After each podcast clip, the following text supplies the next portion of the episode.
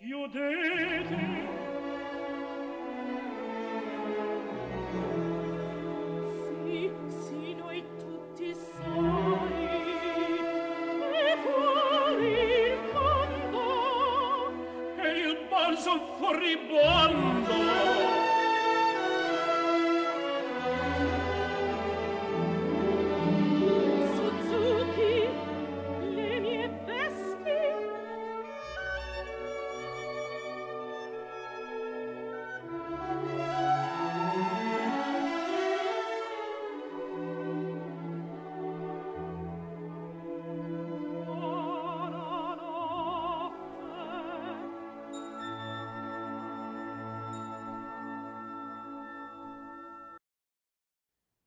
听到的是来自 Giacomo Puccini 一九零四年的歌剧作品《蝴蝶夫人》中的选段，一个著名的唱段叫做《Love Duet》爱的二重奏。我记得当时我们是不是在搜索的时候，它这边还有一个翻译名字叫情歌对唱来着？没错，这是一首来自二十世纪初的情歌对唱。就土的这个名字翻译的就非常的土，然后土的很精确。是的，是的，对。呃，那么这个故事呢，《蝴蝶夫人》的故事，可能很多朋友都比较熟悉，因为这是一个蛮经典的歌剧作品。它讲的是一个叫做 Pinkerton 的美国人，然后在日本呢。和一个叫做秋秋桑，也就是题目中的蝴蝶夫人之间的故事。然后这位秋秋桑他爱上了一位海军将领，跟他结婚了。但是在结婚之后，这位海军将领他回到了美国，并且实际上是已经抛弃了这个秋秋桑，而这个痴情的日本女人就一直在等待这位丈夫的归来。但是没有想到，就是在她等了三年之后，并且在这个三年期间，她给她的丈夫生下了一个孩子。但是没有想到，就是她这个丈夫再次回来的时候，却带着她同样是美国人的新婚妻子。然后秋秋桑就意识到自己其实已经被她的丈夫抛弃了，她三年的苦恋就没有任何的结果。那看到这个情景，那显然她是悲痛欲绝，因为在这期间，她也呃牺牲了她个人的未来，她拒绝了所有来自于日本本土的一些其他的追求者，因为她在等着这个美国人回来。那最后呢，伤心欲绝的秋秋桑就拿出了她。父亲留给他的短刀，然后实行了这个日本的切腹的仪式，自尽身亡。为什么我们今天要呃从这样的一个故事开始呢？那欢迎大家来到这一期的《吃人之爱》，我是甘道夫，我是阿卓。在这期节目开始之前，首先要和大家分享一个好消息。我们的节目从今年五月份开始到现在已经做了十几期，所以也非常感谢每位朋友对我们的支持。那么从这一期开始啊，我们两个人将会正式在爱发电这个平台上发布我们的主页。这个平台呢，就像国外的 Patreon 一样，你可以去支持自己喜欢的创作者、艺术家。所以说，如果大家喜欢我们的节目啊，希望对我们提供一些支持的话，欢迎大家下载爱发电 App，然后在上面为我们提供呃任意形式的支持。非常感谢大家。在二零二零年即将结束的时候，也非常感谢这半年多以来大家对我们节目的支持。明年我跟甘道夫也会一起为大家继续创作更多更优质的内容，向大家介绍更多的文学作品和关于爱情的奇奇怪怪的讨论。关于爱情奇奇怪怪的讨论，对我们的作品的奇怪，我们两个人奇怪，我们的讨论也很奇怪。对我们都是一些奇奇怪怪的人。嗯，好的。回到我们这一期的作品，我们这一期想要跟大家讨论的是美国的著名的剧作家 David Henry 黄黄哲伦的一个剧本作品啊，他的英文名字叫做《M Butterfly》，啊，中文翻译叫做《蝴蝶君》。为什么强调它的英文名字呢？就是因为我们在原著的这个写法上面，它其实有一层这个神秘感在里边。因为我们都知道蝴蝶夫人是 Madame Butterfly，但是你把这个后面的几个字母去掉，只剩下一个 M，我们就不太知道到底这是一个 Mister 还是一个 Mrs，是一个蝴蝶的先生还是一个夫人。而这对于我们今天的故事来说是至关重要的一个线索。而且这种就是关于性别的混淆，其实是作者有意为之的，因为他自己其实在写这个标题的时候，他有想过，哎，我要不要把它写成蝴蝶先生，作为一个跟普契尼的这样的一个剧作。蝴蝶夫人之间的一个对照。不过他的妻子看了他的作品之后，给了他这样一个建议，就是说，相比于非常明确的一个性别的标题。我们在这个 M 这个首字母的信息上给到一些就是相对来说比较模糊的性别，可能更有助于跟这个剧本它内在的这种核心的意义去产生一些勾连。那么这个标题除了在内容上和这个蝴蝶夫人形成了对应之外，它还有另外一个元素，就是因为我们会发现蝴蝶夫人这部剧在这一部戏剧当中也发挥着一个重要的作用，就是蝴蝶夫人。既是这部剧的主题，也是它的形式和它的内容的一部分。这个故事它情节其实特别简单，但是又特别离奇。它其实是从一个现实事件就是改编过来的，因为故事里的每一个人物他都有现实的原型。他讲的是上个世纪六十年代一个驻中国的一个法国领事。嗯，也就是法国外交部的工作人员，他爱上了一个京剧的花旦，然后两个人发展出了一段非常亲密的关系。他把这位花旦视为自己的中国妻子，这位花旦还为他生下了一个中法的混血儿。但是因为当时的那个时代，就是发生了一些政治变动，导致这位法国的领事他不得不离开中国，回到他自己的国家。而当他回到法国之后，就日夜思念自己的中国妻子和自己的这个孩子。嗯，但是他们的故事呢，并没有就此结束，而是到了八十年代的时候，他终于有机会把自己的妻子和儿子一起接到了法国团聚。可是他们在入境之后不久。就被当地的官员扣押，为什么呢？因为很快当地政府发现两个人其实都在从事或者曾经从事的情报工作。这个事情其实倒也没有那么稀奇，稀奇的是什么？就是因为他们在法庭上审问的时候，发现原来这位花旦演员，这位经纪演员，他其实是一个男性，也就是说，他们两个交往了二十年之久。然后其中不乏一些在黑暗当中的亲密的关系，甚至都有孩子了呢。对，甚至还有孩子了，而且这个呃，这个演员还一直告诉他，这个孩子是我们的。而且这个这个丈夫他一直很相信这是我的中国妻子和我的中国孩子，就是他有身上这个孩子身上是有很明显的一些混血的特征的。是的，然后所以他根本就不知道呃发生了什么事情，对他不知道发生了什么事情，所以他到呃。所以他很长一段时间都不敢相信这件事情，然后因为这个事情实在是过于离奇，然后可能甚至是滑稽和可笑。那么这个政治上面的丑闻可能还是会被人听到过，但是这个关于性别上面的这个误会实在是过于离奇和怪诞，以至于在这个事情发生之后很长一段时间，那这个呃法国人他都成为了当地各个小报上面的笑柄，就是你怎么可能？跟一个人生活二十二十年，然后不知道他是男的还是女的。当然，呃，我们知道他们呃是被审判了嘛，所以因为他们从事这个间谍工作，呃，两个人都被判了六年的这个监禁。所以这个故事，它。在传播的时候，它其实倒也不是什么大新闻，对吧？都是一些花边的小道消息。那在《纽约时报》上呢，它呃被刊登成一个两个自然段，一个小小的一个消息，而这个消息呢就被我们这一期的作者黄哲伦看到了。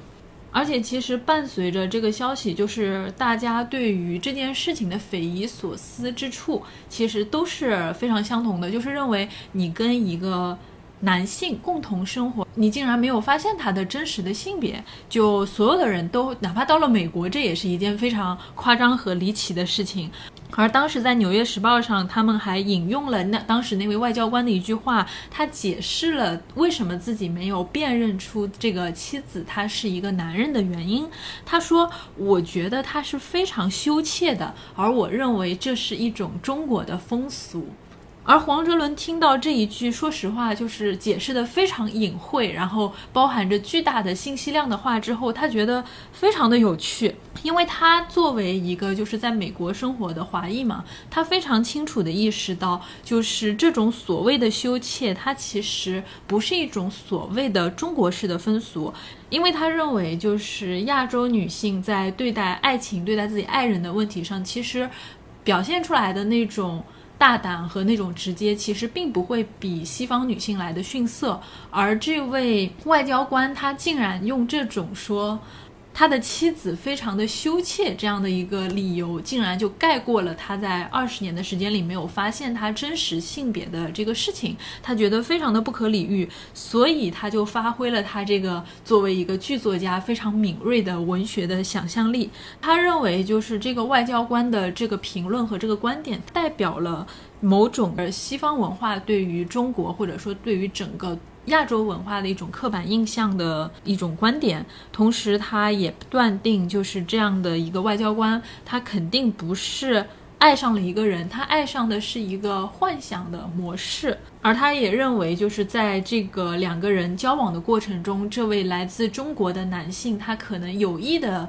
利用了这位外交官他脑海中对于这个。中国文化或者说对于东方文化的一些误解，故意的去迎合了他的一些错误的认知，才产生了这样一个长达二十年的骗局。所以他就想把这样的一个事情。改编成一个剧本呈现出来，把那些就是在现实的事件或者说各种各样花边新闻背后的那种真正的这种文化性的隐喻，或者说大家在这个文化认知上的这样一些问题，更加清晰也更加深刻的表现出来。嗯，而且他是刻意的没有去对真实事件了解更多，因为他不想让所谓的现实影响他的思考。那么我们今天看到的就是基于这两个段落的新闻的消消息改编出来的黄哲伦关于到底什么是男性，什么是女性，到底西方对东方的凝视是什么样子的一种思考。然后他回答了这样一个问题，就是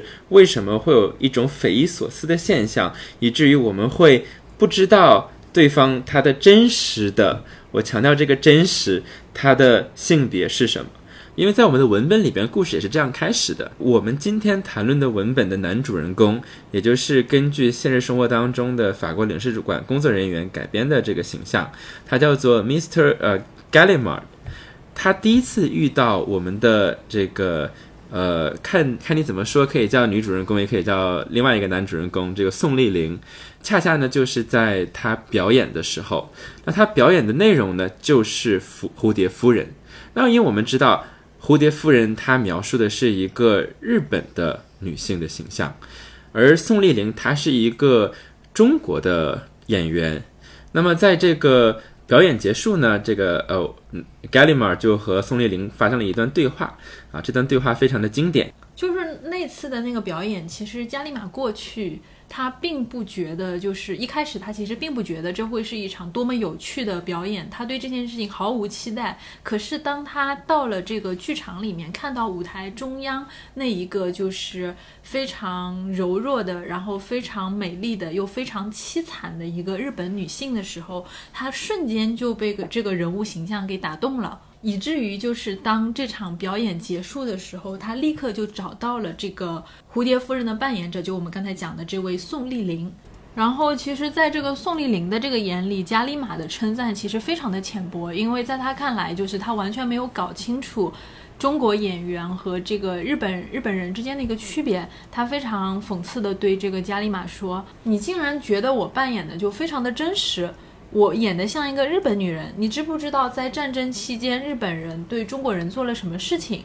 哦，我觉得你不会明白我在中间就是感受到的这种反讽的情绪。你会想到这个加里马，就是他立刻就追上去说说，哦，不是的，我想说的是这个日本人的故事，它非常的美妙。就是我觉得聊天聊到这儿，这两人都快聊死掉了。特别搞笑，然后这个加里满他还继续说说，不，你你没有看到吗？中间的这位就是日本的女性，这是一个完完全全的牺牲的故事。这个女人她爱这个男人，爱到了这个程度。哦，这是一只多么美丽的蝴蝶，蝴蝶能在这个事情里做什么事情呢？看吧，这是一个非常美丽的故事。在这个事情上，这位。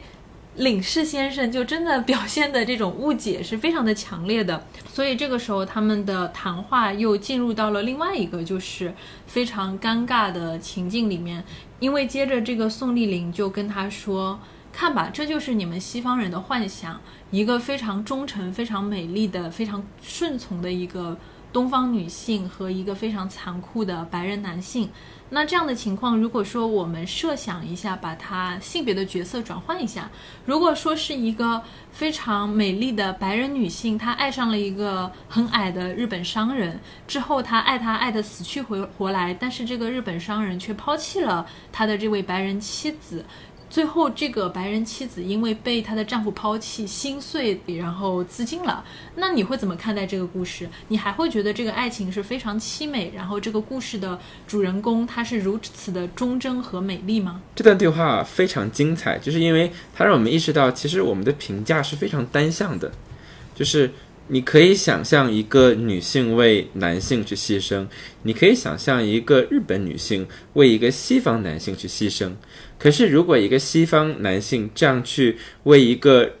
东方女性牺牲，或者是一个东方男性怎么怎么样，就是你会发现你是没有办法想象的，因为他不再配得上牺牲这样一个美好的字眼。而刚才这个形容其实也。反映了一个非常常见的现象，就是像我跟阿卓的经历一样，就是在很多西方人的眼中，他们对东方的想象是非常同质化的，他们不会认为，呃，日本和中国是有差异的。对于我们来说，日本的文化和我们的文化。那当然，我们有很多相通的文化的交流和共通的地方，但是我们不会认为这是一个呃相同的文化体系。可是呢，呃，对于西方人来说，很多时候在在他们看来这是一样的。所以说呢，有一个亚裔演员，不论你是哪个国家的亚裔，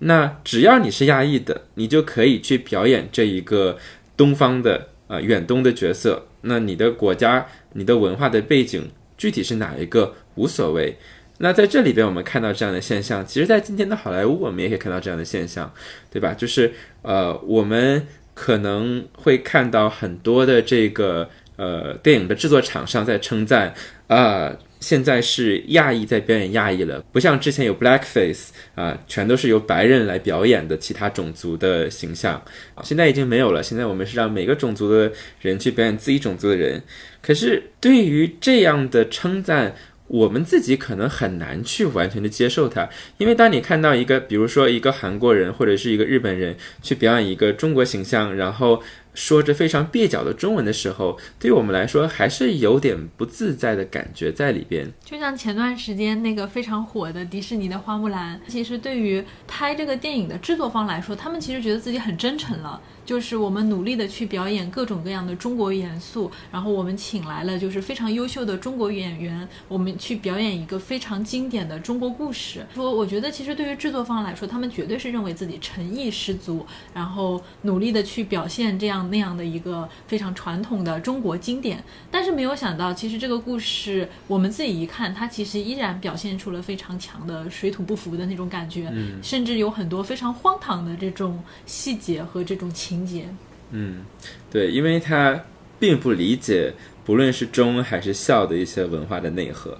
当我们讨论到这里，好像是说啊，这两个人天都聊死成这个样子了，是不是没有下文了？就是我感觉，就是那个，就是跟他聊天的时候，就是那个演员宋丽玲，她其实对于这样一个几乎就是胡搅蛮缠，然后说话也牛头不对马嘴的这样的一个法国人，其实应该已经非常的不耐烦了。之后两个人就是结束了这次不太愉快的这种交流之后，应该也就不会有下文了。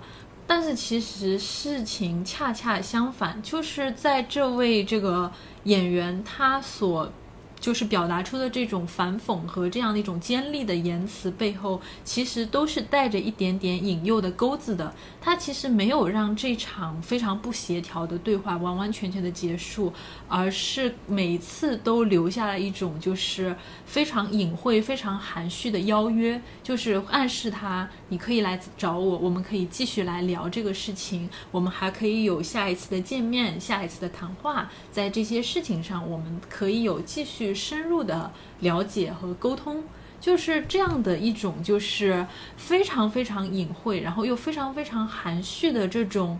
东方的这种语言和行为模式，让这位对于这个所谓的东方文化一知半解的法国人产生了这种 很多，就产生了浮想联翩，然后心猿意马，不由自主的就陷入了这一段感情的关系里面去。嗯。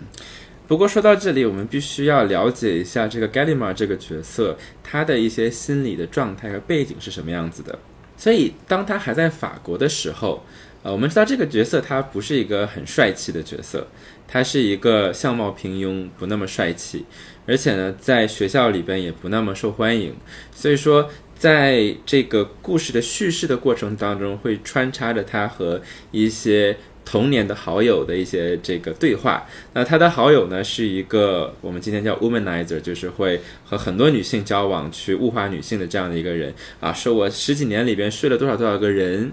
呃，那对于 Gallima 来说，他是一个不吸引人的人，在这样的一种对比之下，那 g a l i m a r 可能就会觉得，哦，我不是一个能够吸引女性的注意的人，我不会受到主动的关注。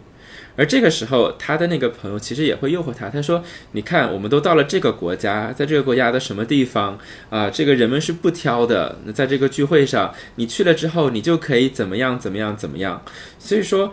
呃，我们想象在这样的一个叙事当中，那这个从一个法国人的视角，这个远东这个国家，不论你在中国还是日本，它代表着什么？它代表一个更多的机会。”它代表着那里的人是被动的，是可以被你去选择。这个其实我们可以放的再远一点，我们可以想象，就是在世界刚刚打开的时候，殖民的历史是什么样子的？是什么样的人去殖民地开拓？很多的我们知道是没有那么成功，一些呃农民，然后一些犯人，一些。在西方的主流社会里边不被接受的人，他们去殖民地里边寻找自己新的机会。所以对 g a l i m a r 这样的人来说，东方就代表了这样一些新的机会。因为在他看来，在他所生活的法国，性别变得更加的平等了，他的机会更加的少了。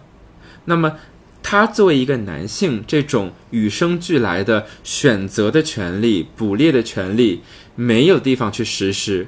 所以，原本承担着这个所谓的猎物的角色的法国女性被什么替换了？被我们对于遥远的东方的想象替换了。所以，东方的女性就成为了新的目标，因为在他们看来，这些人是不那么进步的，他们没有平等的意识，他们是我可以继续去呃施行我的捕猎的地方。所以说，宋丽玲她的这种含蓄的表现。其实对于盖利玛来说，就让他觉得啊，我终于遇到了一个顺从的人，我终于可以在和异性的关系当中变成那个主动的人。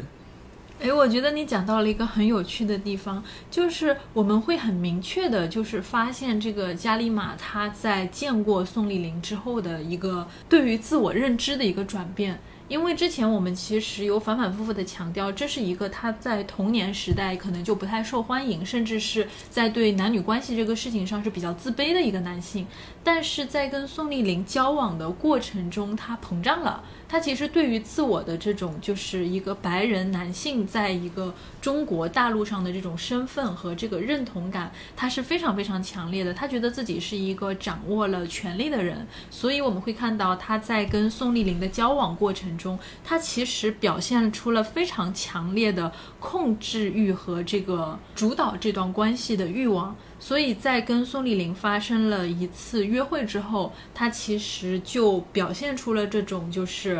呃，一种非常强势又非常专横的态度。那么我们刚才其实只讲到了他们的第一次见面，所以这里边的一个问题就是，宋丽玲是怎样激发或者说培育出盖利玛心中的这种迷之自信的？那么我们会发现他们在谈话的过程当中，这个就宋丽玲她的表现的的确确。就是他之前所说的那种西方人对东方女性的想象的样子，比如说他会说，呃，他说 I'm a modest girl，他说我是一个含蓄的、谦卑的女女孩儿。然后他说，他说 I feel I'm not myself，他说我觉得我不是自己。虽然他表面上还是在控诉这个这个西方人的角色，还是控诉他，他说你是这个 white devil，你是。白色的魔鬼啊，你是一个殖民者。他表面上还是在控诉他，但是他们的谈话呢，又总被宋丽玲去引到一些关于关系的问题上。那比如说，这盖利马尔问他说：“啊，那难道这个殖民者和这个其他地方的人，那就不会有真正的爱情吗？”然后这个宋丽玲，她没有拒绝，她说：“Sometimes it's mutual。”他说有的时候这种感觉是相互的，就是他一直在控诉，一直在控诉，然后最后留一句：“可是有的时候这种感情是相互的。”那么其实我们想，如果我们跟一个交往，然后对方。忽然间来了这么一句话，你就忍不住会把自己放进去。哎，那我是不是就是那个有的时候？然后我们这个想象呢，再加上我们对于这种东方女性很含蓄的表达的想象，那就更成立的，就是哦，那东方女性对欲望是不直接表达的。所以他说有的时候，是不是其实想说，其实他是对我有感觉的？可是呢，因为他说她是一个。谦卑的、含蓄的女孩，那所以她只能用这种方式来表达。所以，就所有的这些想象，然后在这些对话当中，在盖利玛心中不断的发酵。而宋丽玲她的每一句话都非常完美的，就正正好好的让盖利玛觉得自己没有被接受，可是又有那么一点希望。嗯，对，而且就是在这种欲迎还拒的过程中，这个。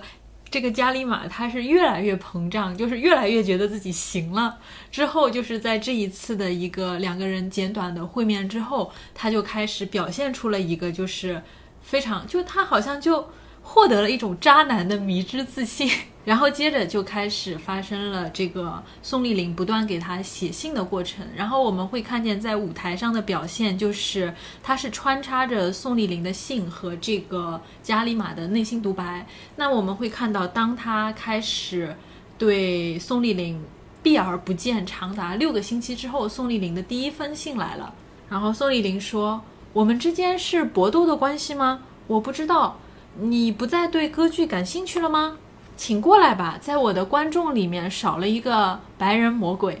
就你会感觉到，就是这个宋丽玲的语气其实是比较，也也是非常微妙的。然后这个时候，加利玛他的独白是：哎，我们看到这个这个这个女人，她表现出了这种让步的状态。可是我觉得她的这个让步的状态实在是体现的太有尊严了，这个让我不舒服。她啪的一下把这封信给扔掉了。然后过了一段时间，这个宋丽玲送来了另一封信，然后信上说：“哎呀，自从我们上次见面已经过去好久了，这是你的习惯吗？让你的朋友处在这么尴尬的境地里，有时候我很恨你，有时候我又很恨自己，但是总的来说，我还是想你的。”就是你会看到宋丽玲的这个语气，其实真的非常的有趣。但是这个时候，加里玛就是这个膨胀的加里玛，他又说：“哦，天哪，他叫我朋友。”在当一个女人称呼他是一个男人是他朋友的时候，他是肯定是把他当成了一个太监或者说同性恋。然后说：“啊，我觉得他的这个表述还是没有到位啊。”于是他又把这封信给扔了。然后宋丽玲下一封信又来了，她说：“天哪，你的粗暴和无理让我难以置信，我不应该得到这样残忍的对待，不要再写信来麻烦我，我会把你关在门外的。”宋丽玲的就是因为这一封信，其实有点像是宋丽玲她在态度上的试探，就是说你再不来我们就分手了，你再不来我们就玩完了。然后对于这个加利玛的一个试探，然后没有想到加利玛完全不为所动，就是。你就会感觉他，他好像已经瞬间变成了一个经验非常丰富的渣男。最后，宋丽玲的一封信来了，他说：“我无话可说了，我不能再躲藏在我的尊严背后了。你想要什么，在你的面前，我已经完全丢掉了我的羞耻感。”这个时候，这个加里玛他终于满意了，他心满意足的，就是呃，发现两个人的关系终于进入到了他非常理想的那种，类似于《蝴蝶夫人》这个剧本里的这样的一种关系，就是男性作为一个关系的绝对主导者，而一个东方女性，她就是她的类似于像她的奴隶，像她绝对的屈从者，可以为他奉献出自己的一切。就他觉得自己的这一次。烈焰的经历终于成功了，嗯而且这个经历，这个所谓的烈焰成功的经历，对于这个 Gallagher 这个角色的影响是本质上的，就是不管是就是不光光是在呃和女生交往的过程当中，他整个人也变得非常的自信，以至于他因为这个被升职了。呃，他升职的时候，他的那个大使馆的那个那个领导就说说，我他首先我把你的上司给赶走了啊，因为什么什么什么事情，对吧？可是呢，呃，找谁来替代呢？我觉得找你最合适，因为发现你不知道怎么回事。本来大家都觉得你是个不太行的人，你也应该滚蛋回家才对。可是这几个月不知道怎么回事啊，你就像着了魔一样，变得非常之自信。我觉得你很有前途。于是呢，他就被提拔到了一个副领事的位置。那这件事情对于他来说，那自信又爆棚了。所以他把自己和这个宋丽玲的关系也进了一步。之前呢，他可能还只是偷偷摸摸的去见人家一下。那后来他直接闯到这个宋丽玲的家中，然后说：“呃，那我们就在一起吧。”啊，然后这个宋丽玲穿着她的这个夜晚的裙子，可能还表现得非常的惊讶啊！你怎么可以闯入我的家中？你怎么可以这个样子？那可是 Gallimer 就觉得说：“你看，我现在有这个地位了。”啊，那我可以怎么怎么样？然后宋丽玲说：“哦不，我们永远不可能成为夫妻的，什么什么什么。”所以就是，其实宋丽玲还是在能够能够保持跟他的关系的距离，就是他不会说呃把自己完全变成他的这个妻子，以至于每时每刻都要跟他在一起。然后呢，他所有的这种距离感的保持，都可以隐藏在自己的这种东方的文明的下面，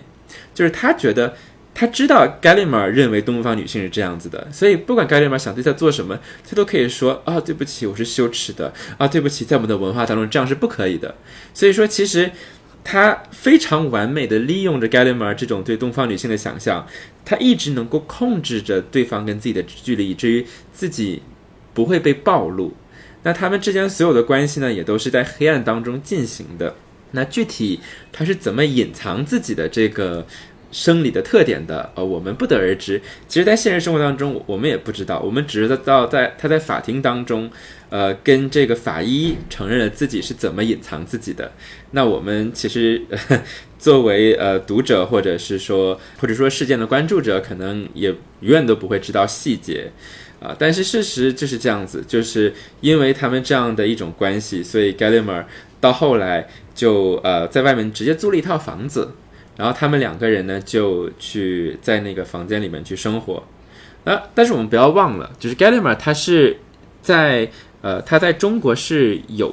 有把他在法国的这个妻子带过来的，所以说明面上他还是要和自己的这个妻子去啊不断的这个外面社交，所以他只能偶尔的去见宋丽玲。那这个时候他的一个想象就非常有意思，就是他。当他不见宋丽玲的时候，他就一直在想象。这个时候，他已经完全把自己和宋丽玲的形象认同成了 Pinkerton 和蝴蝶夫人的这个角色。所以说，他想啊，如果我没有见宋丽玲，她此刻一定是那么的焦急，然后但是那么的伤心。呃，我我我在外面没有去见她，她肯定非常的像弱小，像一只小蝴蝶一样悲痛欲绝。但是，后来我们知道他的想象会被打脸，但是在很长一段时间里边，就他就生活在这样的一种幻想的状态当中。一边是他不断膨胀的幻想，然后一边可能是两个人现实中就是非常古怪的交往方式。但是其实加里马他并不是完全没有疑心的，因为在两个人交往的过程中，特别是两个人进行到非常亲密的这个关系里面，宋丽玲她是完全不脱衣服的，就是她是拒绝，就是说呃要裸露自己的身体，因为她说这是我们。东方的传统，我们的女性都是非常含蓄、非常羞涩的。但是这一点其实对于这个加利马来说，虽然有一个就是所谓的神秘的东方作为一个借口，但是在日常生活中还是会引发他的一些疑虑。因为毕竟说他自己作为一个就是这段关系的主导者，他会想，既然你已经把一切都奉献给我了，那么这种所谓的东方的含蓄，你的衣服。为什么不能脱掉呢？你应该为了我是可以做到这件事情的，甚至是包括在这个他跟他的那些狐朋狗友，就是关于这个烈焰和关于和女性的经验的讨论中，其实他们有讨论到，就是说两个人他们在非常亲密的行为中的一些姿势问题。这个时候，加里马他其实是有感受到一种，就是自己作为一个掌握了权力的男性的尊严受到了冒犯。你作为一个完全从属于我的东方女性，你对我是有遮蔽的，就是我们中间还有一些比较隐晦的东西，你没有完全对我打开。所以在某一天，就是这个加里玛她其实到这个宋丽颖的房间里，然后非常直接的去命令她说：“我需要你脱掉衣服，让我完全的看到你的裸体，我需要你这样做。”其实这个时候是他们两个关系就进入到了一个非常危险的地步，因为宋丽玲她是无法掩盖自己的一个生理的特征的。那么在这个情况下，她只能非常表现的非常的凄惨，去哀求这个加利玛说：“哦，亲爱的，你不要这样子，你怎么可以这样逼迫我？你怎么可以让我陷入这么绝望的这种情境里面？”然后另外一方面，她最后终于好像就是。好像豁出去了，说好吧，你来吧，我们就按你想做的事情，你这样对我来做吧。然后这个时候，这位加里玛他心满意足地扑向了宋丽玲，想要去脱她的衣服。但是这个时候，宋丽玲急中生智，跟他说：“哦，你就尽情的这样对待我吧，怎么样都可以，反正我是你的奴隶。但是我怀孕了。”就是这个时候，宋丽玲她就是出于这种 急中生智，跟他说：“我怀孕了。”然后这句话就像是一个咒语一样，就是完全的打破了他们之间关系之前的这样的一个模式。当然，他们之前使用什么方式使得他会相信他们之前做的事情会让人一个人怀孕，我们不得而知。呃，但是重点是他相信他 对，重点是他相信了。当然，我们不要忘了，就是这个故事它呃本身也是一个，就是它的核心是一个谍战的情节。那所以说，他们两个都是情报工作者。那对于这个 g a l i m a r 来说，他是呃在明面上啊，也不能说明面，就是他在使馆的工作呢，就是去收集情报。那对于这个宋丽玲来说，他的工作呢是从盖利马这里收集情报。所以最后，他既然编出了这个东西，那为了工作，他一定要。呃，实现它，那最后他就不得不请自己的上级，然后去为他找一个孤儿，然后去冒充，要符合这个混血的特征。对，冒充这个孩子。那我们讲到这里，差不多这个呃，这个剧这个话剧它的第一幕就结束了。那第一幕是，如果我们可以把它看成是一个幻想的建立的话，那么第二部第二幕可能就相当于一个幻想的打破，也就是一些真相揭露的地方。那既然我们观众朋友们讲到这里已经知道了真相了，那我们不如再谈一谈关于这里边出现的一些幻想，就是这些幻想是从哪儿来的？为什么会出现这样的幻想？那么既然这个作品那被作者本人称作它叫一个对于蝴蝶夫人这个文本的一个解构的版本，那么我们就从蝴蝶夫人夫人本身这个文本来说。那么《蝴蝶夫人》这个作品，那今天很多朋友会熟悉，它会被当做一个东方主义的文本，然后去呃拆析啊。虽然萨义德本身在东方主义里边没有分析到远东，没有分析到中国和日本的文化，但是呃，它背后的一个逻辑是一样的。所以《蝴蝶夫人》它作为一个歌剧，虽然它描述的是关于日本的，但是其中的呈现日本的音乐却并不是完全。忠于日本的一种表现。作者本人并不是不了解日本的音乐，而是说他刻意的选择了那些在当时被西方人认为是在描述日本的音乐。那这个原因，我们可以从《东方主义》这本书里面找到一个线索，就是萨义德认为，他说我们并不需要去寻找我们描述东方的语言和东方本身之间的关系。因为这个语言它一定是不准确的，为什么？因为这个语言的目的并不是去准确的描述这个东方，而是说它是在向欧洲，也是向西方去描述东方。这个语言它的观众、它的听者就是西方人自己。所以说，当我们相信那些被我们殖民的人这是他们自己想要的的时候，它就会为我们这种各种形式的强占和输出建立一种正当性。或者说，这就是我们经常提的一个所谓的欧洲中心主义嘛？我们重新来审视一下他们对于东方的这样一个地域的划分，比如说像近东、中东和远东，看一下这个近。中和远，那这个近东它指的一般就是像这个地中海东岸的部分，包括这个非洲的一些东北部和这个亚洲的西南部。然后像我们现在讲的一些中东，就是包括主要就是那些阿拉伯国家，它其实就是在这个从地中海东部的这个南部一直到波斯湾的地方，包括像沙特阿拉伯、土耳其、以色列、伊朗、伊拉克这些我们平常非常熟悉的一些化的国家。那么远东就是我们这边中国和日本。我们其实去看一下它的这个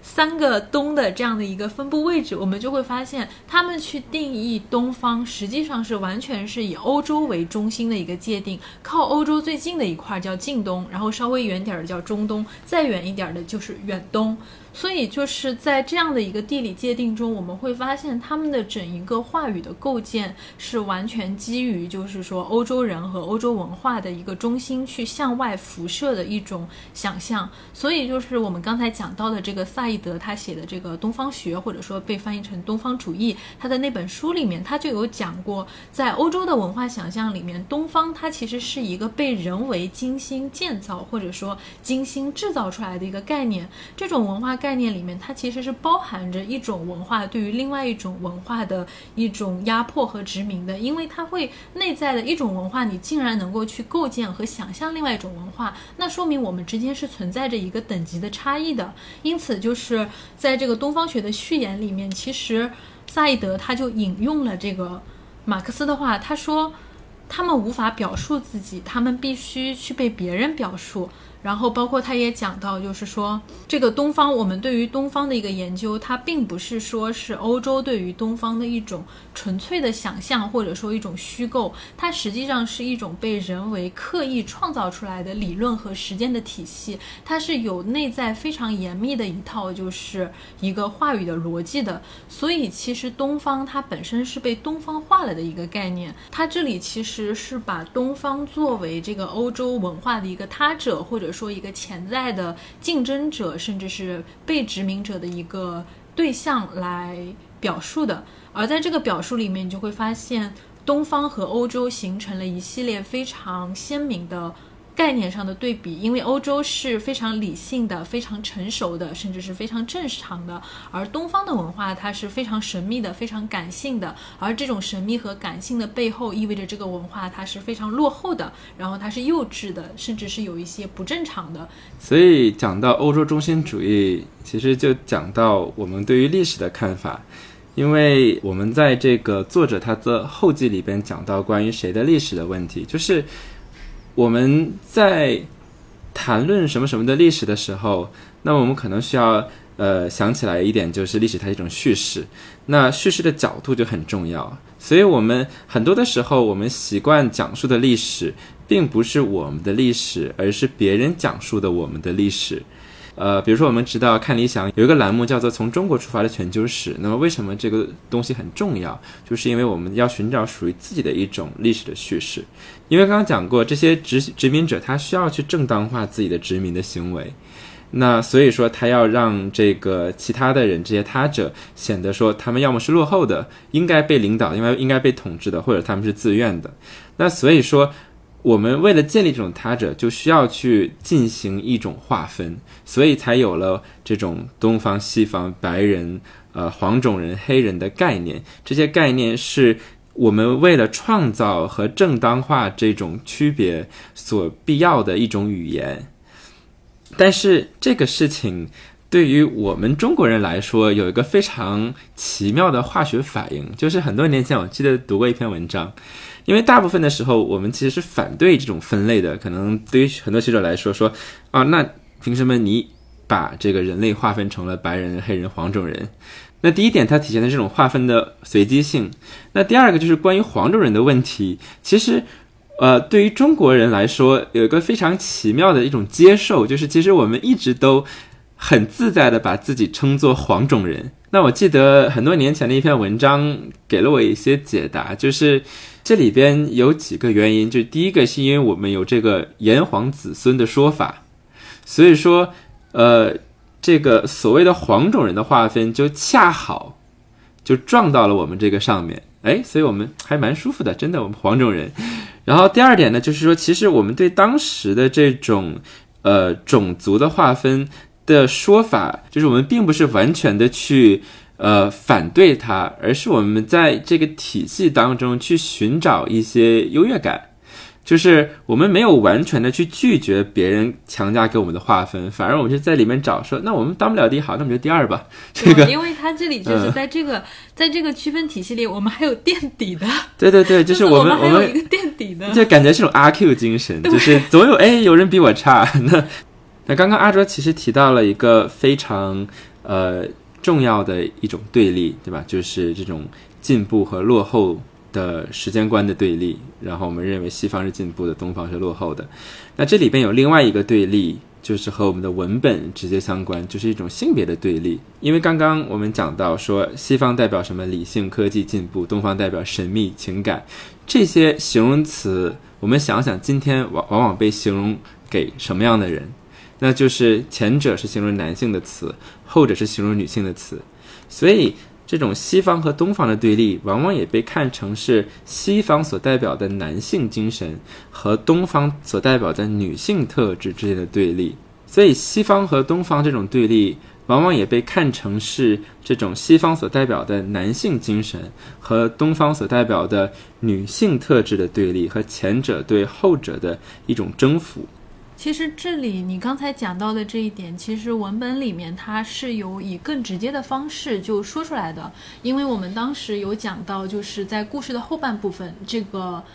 加利玛他其实已经把他的中国妻子，就是这个宋丽玲和他的孩子接到了。巴黎，但是在这个过程中，宋丽玲的身份就是她的一个，一个是男性的身份，一个是她从事这个情报工作的这个历史，就是被人发现了，所以他们两个同时到了法庭上接受审判。其实这个时候，宋丽玲她就在法庭上很明确的说出了她对于这件事情的看法，因为当时她在法庭上直接就对这个法官说，为什么这件事情能够发生？为什么这个加利玛他甚至都没有意识到我。的一个男性身份，这个事情的根源是在于一个男一个西方男人，他一接触到东方，他就已经产生了非常迷惑的心态。而与此同时，西方对于东方是有一种国际强奸心理的。就是你知道这种国际强奸心理是什么吗？然后法官很显然是不知道的。他说：“你来，你来定义一下。”宋丽玲就说。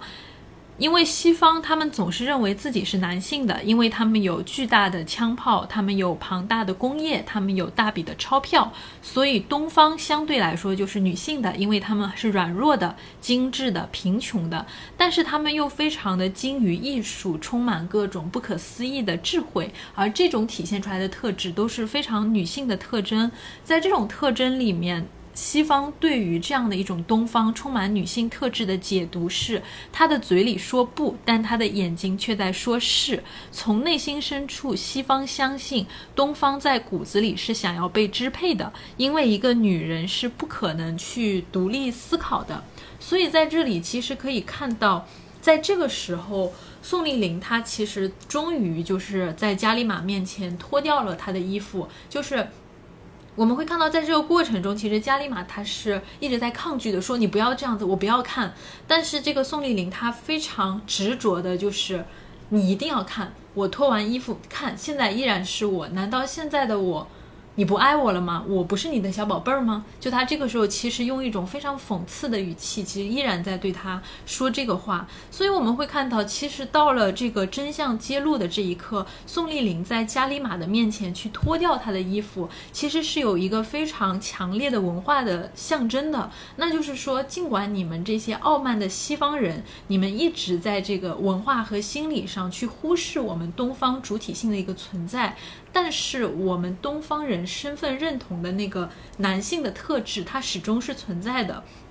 而加里玛他始终不承认，或者说他不愿意去承认他的爱人是一个男性，那是因为就是说没有一个东方人他在西方人的眼睛里能够真正的去成为一个独立的男性。所以其实我们会看到，就是在蝴蝶君的这个剧本里面，它其实是把这个殖民主义和这个。女性特质这两点其实是形成了一个很强烈的一个勾连的，就是说，女人她可能作为一个构建起女性气质的这个概念的重要部分，但是我们会发现，女性概念它当它成为一个一种人的气质的时候，它的指涉对象却不再局限于女性了，而是成为了一个就是一种文化上的一种象征。那么说到这个柔弱的身体特征，我们可以谈一谈这个剧的情节的设置。我觉得是神来之笔。为什么？就是因为我们知道宋丽玲她是一个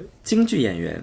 然后京剧在很长一段时间里边，它都是由男性，我们知道花旦，对吧，扮演这个女性的角色。所以这里边有一句非常精彩的对话。这个宋丽玲问她的这个上司，她说：“你知道为什么在京剧里边，呃，女性的角色是由男性来扮演的吗？”然后她的领导说：“不知道，可能什么什么什么。”然后这个宋丽玲说：“因为只有男人知道一个女人应该怎样去表现。”这一句话，它不单单是一个人物之间的对话。它也是在说给观众听的，它也是在说给这个 Gallimard 听的。为什么？因为它是一个非常讽刺的事情。我们这一部剧作，它其实可以被称作叫做一个 meta drama。那什么是 meta drama 呢？那有一个叫做 Richard Hornby 的学者，他说这是一个所谓的原戏剧，就是一个 drama about drama，就是一个关于戏剧的戏剧。那么我们在这一部作品的形式上，我们可以看到，说第一，这里边有个剧中剧，然后第二就是它不单单是在形式上包括了这个《蝴蝶夫人》这部戏在这里边，同时呢，它也是这部戏的主题。那第三个，我认为最为精彩的地方，就是其实所有的这些设置都是在和观众的一种对话。我们在呃看很多戏剧的时候。那我们知道京剧是这样子。那其实，在《蝴蝶夫人》里边，这个蝴蝶夫人她是一个艺伎的啊演员。那其实这个歌舞伎，它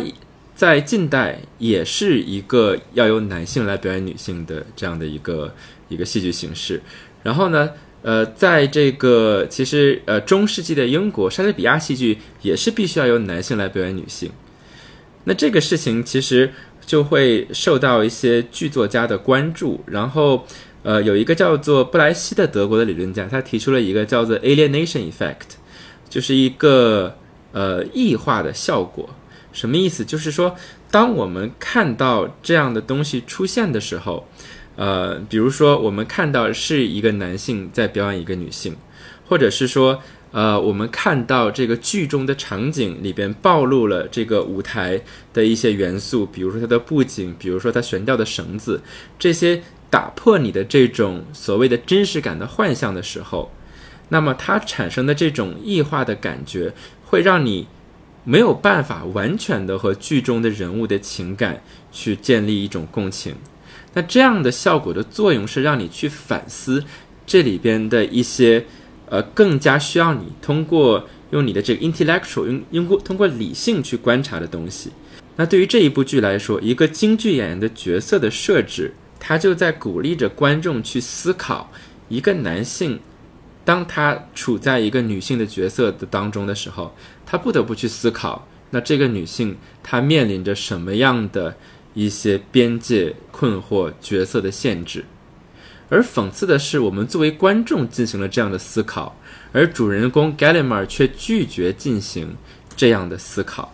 呃，另外一个很有趣的关联就是，布莱希特他提出这个 alienation effect 的时候，呃，他其实是在看了梅兰芳的表演之后有了这样的反思。因为中国京剧很特别，一方面它有这种男女角色的反串，另外一个就是它完全的打破了这个所谓的第四堵墙的概念。就是在京剧当中，他有的时候会直接诶跟观众去对话，或者他的一些并不真实的表现的手法，会让人们记住说这个东西它是一个戏剧。那可能演员自己也知道这是一个戏剧。那么这种和现实产生的距离感，就会让人们不断的去进行这样的反思。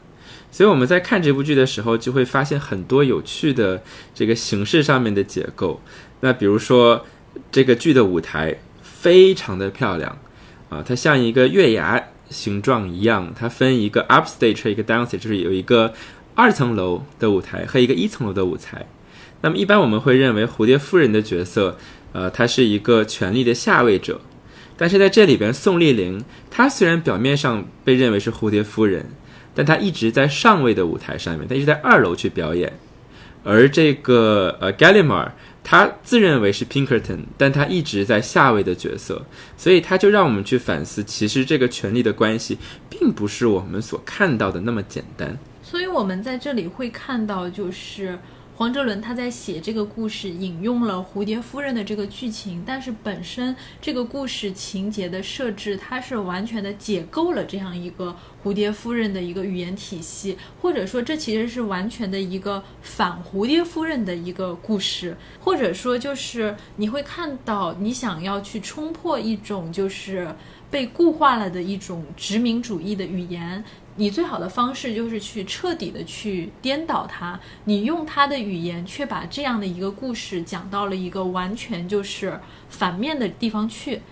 在这个故事里面，伴随着这个宋丽玲她去揭示所有的真相，或者说我们作为一个跟这个剧保持距离的观众，我们会看到，实际上这段关系一直的主导者，他其实从来都是这个宋丽玲，她用一种好像就是在屈从的这个角色里面，一直在主导这段关系。然后我们会看到这个故事它的一个行进的方式，它其实是在用一种看似非常。屈从于男性主义，非常屈从殖民主义的方式，去彻底颠倒这种父权制的关系。这种既是一种文化上的父权，也是一种性别上的父权。这种父权，它同时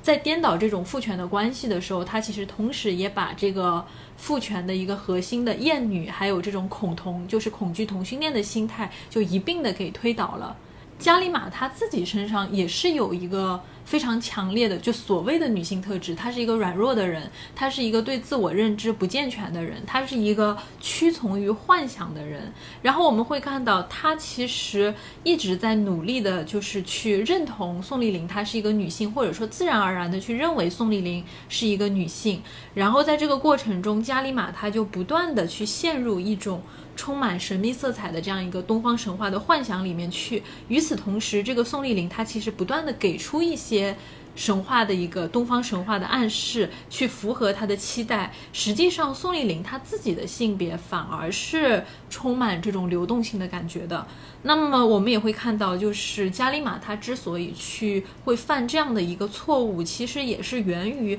他对于自己这样的一个权力关系的错误认知。因为刚才你也有讲到，就是说。观众其实已经明白中间的权力关系是什么样子的了，但是唯独这个加利玛他自己不承认，他哪怕就是最后被关到监狱里面，他依然在监狱里面，他依然在监狱里面去想，也许哪一天我依然会在自己的梦里，在自己的回忆里和他幻想中的这位理想女性去重逢，到那个时候，我想。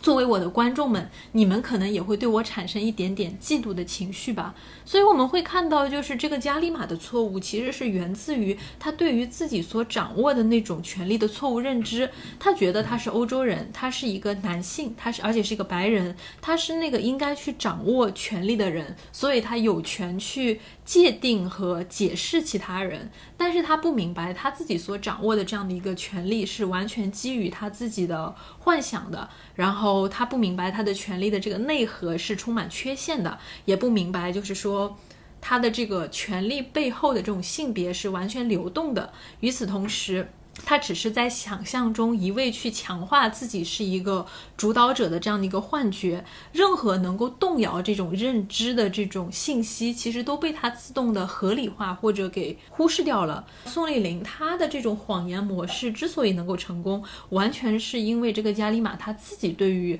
东方的这种非常刻板的幻想模式。所以就是你刚才也有讲到，就是说宋丽玲她其实非常清楚这种这些西方白人他们想看到的东方女性是什么样子的。那么这些白人男性他们想要什么，那他的谎言就给到他们什么。于此就就在这个过程中，他们就是去建立这种男性和女性之间的一种权力关系。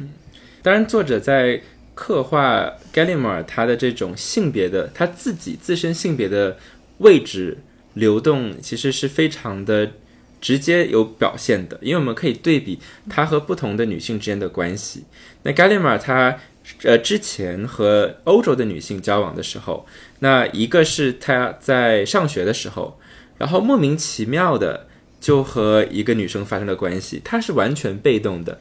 然后他他被推倒在草丛里边，忽然间一个女生就骑在他身上，他也不知道当时在发生什么，就是稀里糊涂的有了第一次。然后呢，同样的，在他和另外一个欧洲女性的交往当中，他依然取。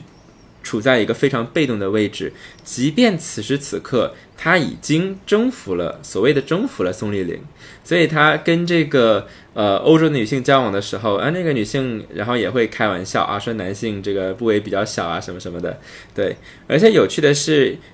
他所交往的这两个欧洲女性是由一个演员来扮演的，就更加的体现了这样的一种。呃，所谓的性性别当中的权力位置的不稳定，它是多么的容易被反转。呃，可能更直接的一个例子就是在这个宋丽玲这个角色身上，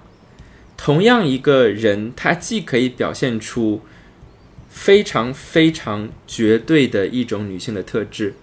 然后到了最后真相揭露的时候，他穿着西装吸着烟，又非常非常绝对的表现出来的男性的特质。这难道不就说明了我们对于这种性别和权力的生产是一种多么虚幻的过程？它就是一种表演，在剧中的语言当中，它是一种表演。所以真相揭露的时候，这个其实就代表着一种 Gallimer 这个角色他所遭受的阉割。他本来是认为自己是一个绝对的男性的形象。现在，当真相揭露的时候，他发现自己所有这些代表男性气质的东西都是不稳定的。他被以这种比喻性的方式、隐喻性的方式阉割了。当然，我最后可能还需要这个交代的一点就是说，呃，因为作者在采访当中非常直接的表达说，这个作品不是在单向的去批判殖民主义。而是相反，它非常平衡的体现了，就是两个人的悲剧。我们并不是说宋丽玲她通过这种对于西方对东方女性的想象的利用很完美，她达到了自己的目的，她就是一个幸福的人。因为最后她依然是一个悲剧的收场。这个角色她也是蹲了监狱，她也没有获得幸福。所以说。其实我们呃，作为这个亚裔，作为东方人，可能这里边呃需要看到的一点，也是单纯的去利用某种刻板印象，并不能够使我们获得我们的这种权利。就像我们并不能认为说，当一个女性去利用她作为这个呃女性被赋予的这种魅惑的形象，去表现出自己的呃柔弱，然后呃她去这个。引诱其他男性，他并没有真正的去反转这种权力的关系，这种反转是短暂的，而且是以悲剧收场的。但是如果回到这个剧本的结局，我们会发现这个剧本它其实在结局上，它会用一种更加激烈的方式去呈现这样一个戏剧化的结果。因为在这个剧本里面，这个加里玛他其实是在监狱里面重演了这样的一个。蝴蝶夫人的角色，而在这里，她其实就是表现出了那种非常强烈的那种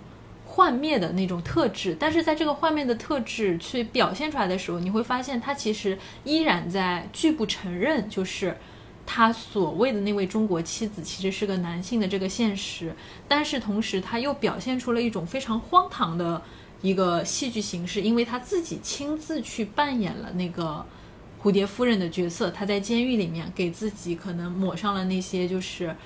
妆容，然后穿上了和服，最后在表演的这个时候，她就像这个故事里的这个悄悄桑一样，然后她自杀了。所以今天我们从短短的两幕剧里边，我觉得其实呃，我们探索了很多很大的话题，而且。呃，我觉得它的意义恰恰就是在于非常完美和直观的体现了这些议题的交叉性。为什么今天我们到处都在强调这个这个词 intersectionality？就是因为我们生产这些权利的不平等的方式是一样的，他们出自同样的一个系统。然后我们通过不同的维度去归类不同的人，然后就合理化不同的叙事。然后我们让这个有权利的一方去定义什么是没有权利的一方，让我们让男性去定义什么是女性，让殖民者定义什么是被殖民者，所以它背后的这种方式是一样的。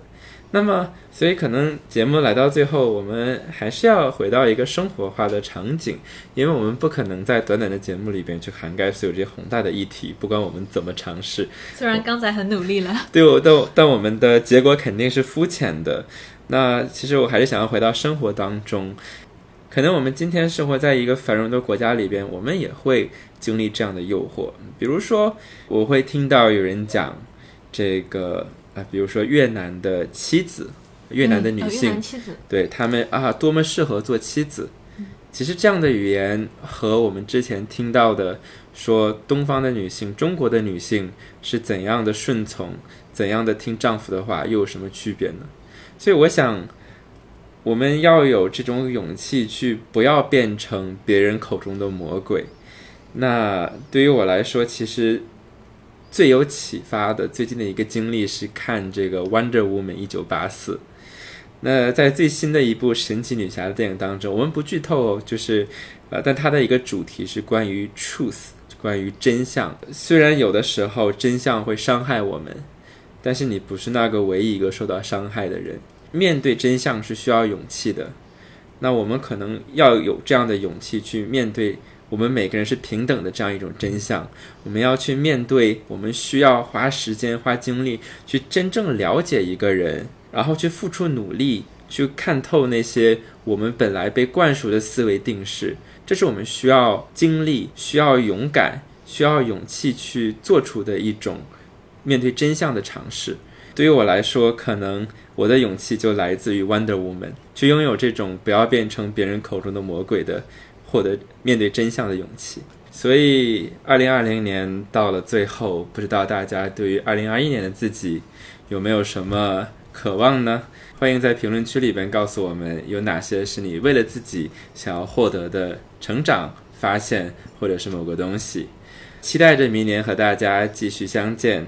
欢迎大家继续关注我们的吃人之爱。那么到了二零二零年的时候，我们将会有一个非常奇妙的开始，大家可以期待我们下一期的节目会为大家带来怎么样的精彩故事。大家下次再见，拜拜，拜拜。